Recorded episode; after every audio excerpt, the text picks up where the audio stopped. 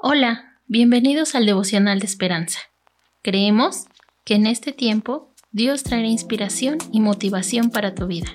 Así que prepárate para un tiempo de intimidad con Dios.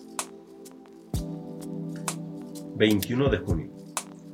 Ojos eternos. No mirando nosotros las cosas que se ven, sino las que no se ven. El autor dice, Ojos eternos. Esto es lo que mi amiga Madeleine pide en oración que tengan sus hijos y nietos. Su familia atravesó un periodo difícil que terminó con la muerte de su hija.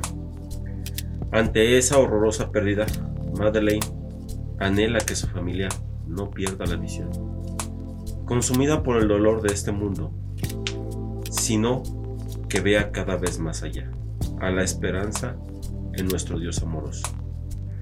Pablo y sus colaboradores experimentaron un gran sufrimiento a manos de sus perseguidores e incluso de creyentes que trataban de desacreditarlos.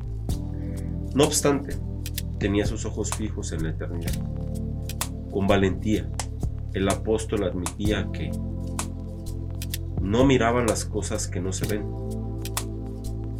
que se ven, sino las que no se ven pues las cosas que se ven son temporales, pero las que no se ven son eternas. Segunda de Corintios 4 al 18.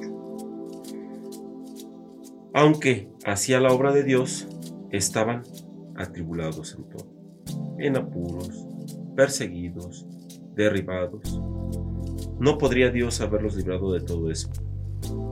Pero en lugar de desanimarse, Pablo edificó su esperanza en el eterno peso de gloria. Sabía que el poder de Dios obraba en él y estaba seguro de que el que resucitó al Señor Jesús, a nosotros también nos resucitará. Cuando sentimos que nuestro mundo tambalea, fijémonos nuestros ojos en Dios, la roca eterna que nunca será destruida. Dios, que pueda ver la seguridad que tengo en ti. Esperamos que hayas pasado un tiempo agradable bajo el propósito de Dios.